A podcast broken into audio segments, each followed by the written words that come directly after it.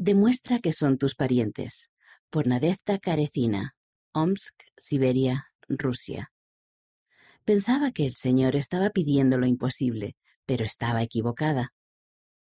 Mi vecina anciana y su hijo vivían a pocas puertas de mi familia. Se convirtió en una persona muy querida para nosotros. Después de la muerte de su hijo, enfermó y quedó confinada en cama. La cuidamos hasta que falleció tres meses después. Tras la muerte de ambos, quise que se efectuaran las ordenanzas del templo por esa familia, pero debido a que no teníamos ningún parentesco, no era posible. Un día me vino a la mente un pensamiento claro. Demuestra que son tus parientes y podrás hacer la obra del templo por ellos. Pensé que el Señor estaba pidiendo lo imposible, pero la palabra demuestra me seguía acudiendo a la mente.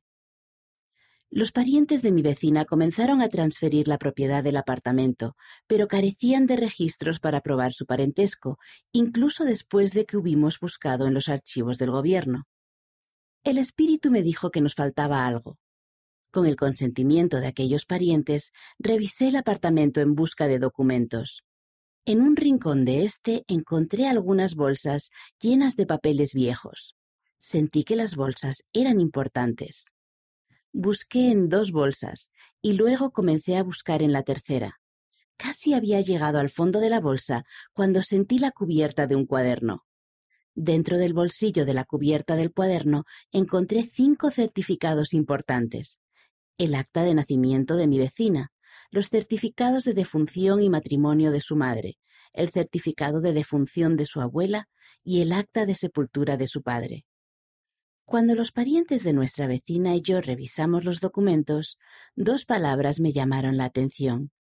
Distrito Bagaisky, en Siberia Occidental. De repente sentí que debía mirar mi árbol genealógico.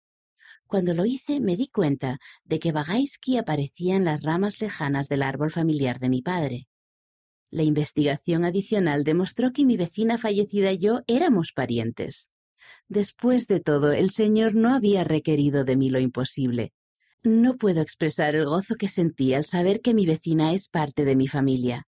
Ese vínculo me permitirá asegurarme de que sus ordenanzas del templo se efectúen en el futuro.